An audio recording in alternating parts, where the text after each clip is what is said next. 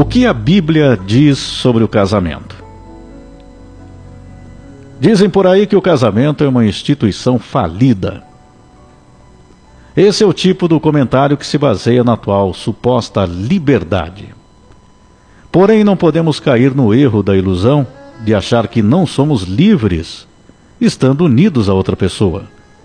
A união que Deus nos orientou é justamente aquela que é a correta nas atitudes do casal.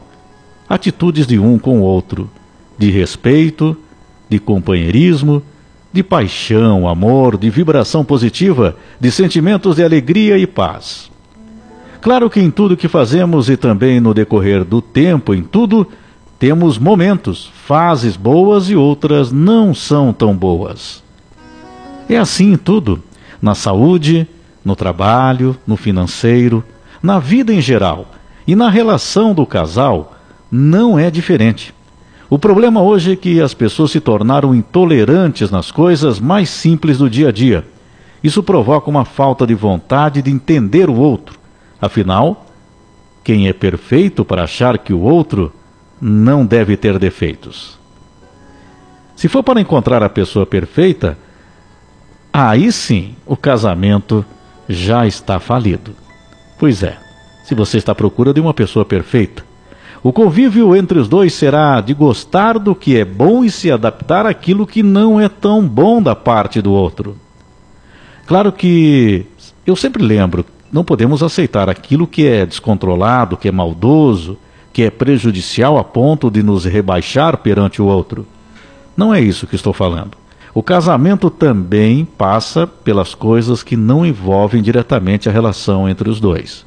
Como, por exemplo, os problemas do decorrer da vida, um desgaste com o lado financeiro, doenças, discórdias em família e vários outros fatores.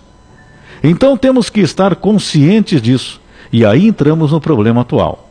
Boa parte das pessoas não querem este compromisso de colocar aquilo que quer, mas também ceder em alguns pontos para que dê certo. E somado a tudo isso, vem as facilidades de encontros casuais quase ilimitados hoje em dia. Mas qual é a soma disso tudo? São pessoas que podem até não admitir. São pessoas que até podem não admitir, mas estão solitárias, sentem um vazio. Isso é simples entender, porque a constituição de uma parceria com alguém, ela é necessária na vida, porque cria uma estrutura, objetivos e preenche vazios tanto quando atua no trabalho, como na casa, no lazer e nas dificuldades também. É bom ter alguém para partilhar o nosso dia a dia. E o que a Bíblia nos ensina no casamento, para o casamento?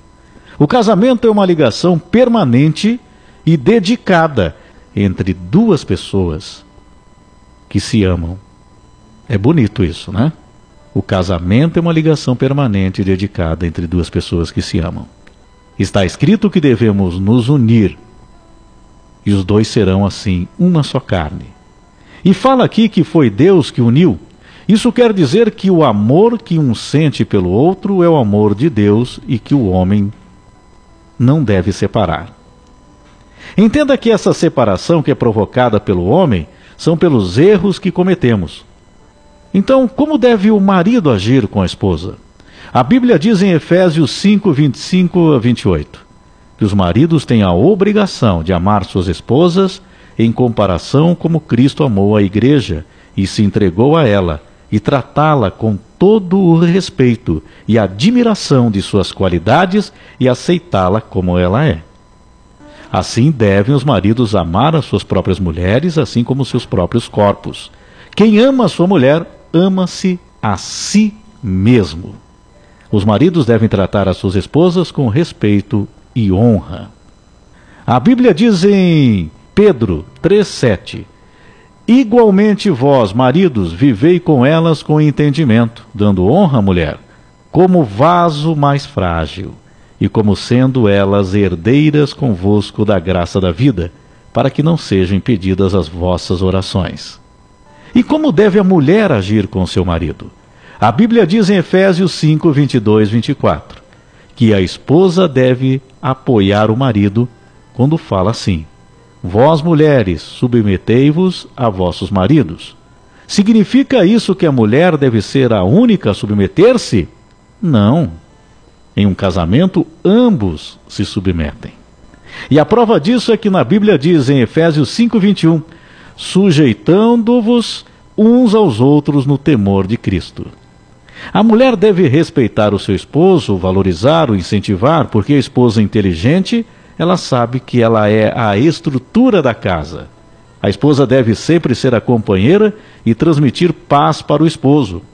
Que conselho bíblico proíbe o abuso físico e verbal, por exemplo? A Bíblia diz em Colossenses 3,19: Vós, maridos, amai as vossas mulheres e não as trateis asperamente. Para ter um bom casamento, resolva as vossas diferenças imediatamente. Aqui é simples também entender que ninguém tem o direito de prejudicar o outro, seja no psicológico ou até agredir fisicamente. Faça com que a relação esteja sempre a melhorar no sentido de unidade e de entendimento da parte um do outro. Que perspectiva deve ter a sociedade sobre o casamento? A Bíblia diz em Hebreus 13, 4: Honrado seja entre todos o matrimônio leito sem mácula, pois aos devassos e adúlteros Deus os julgará. Que mandamentos Deus deu para proteger o casamento? O sétimo e o décimo mandamento. A Bíblia diz em Êxodo 20, 14: Não adulterarás, não cobiçarás a casa do teu próximo, não cobiçarás a mulher do teu próximo, nem o seu servo, nem a sua serva, nem o seu boi, nem o seu jumento, nem coisa alguma do teu próximo. Então, a relação hoje dos casais falta discernimento nas decisões, falta muitas vezes respeito na relação de uma parte ou de outra, ou dos dois. Foi perdido o controle. Na atualidade, com o descontrole emocional, os casamentos estão sendo atingidos. Nós temos que pensar sobre isso. Eu tenho me controlado, eu estou controlada em casa. A mulher dignifica o lar. A mulher coloca a calmaria e a paz no lar. O esposo deve tratá-la com muito carinho e respeito. Nesses dois pontos é tão importante que os dois façam, cada um a sua parte. E tudo está na valorização do outro, no reconhecimento que o outro é o companheiro que é a companheira. Que não precisamos nada além disso, que é daquela formação da família. Nós buscamos a felicidade todos os dias. Mas nós temos que saber reconhecer o que é a felicidade real, a nossa estrutura. Então, nas relações hoje, tá assim. Ah, eu faço o que eu quero. Se quiser, desse jeito. E não é assim também. Tem que existir o diálogo, a conversa, o entendimento, o respeito, gente. O respeito desde o início da relação, lá no começo. Se faltar com respeito, vai ficar marca sempre. Então cuida. Se você realmente tem intenção para aqueles que estão começando aí os relacionamentos, se você realmente tem a intenção de ter uma vida feliz, de ter uma estrutura, e olha, isso vale muito como estrutura emocional na tua vida. Cuida desde o começo.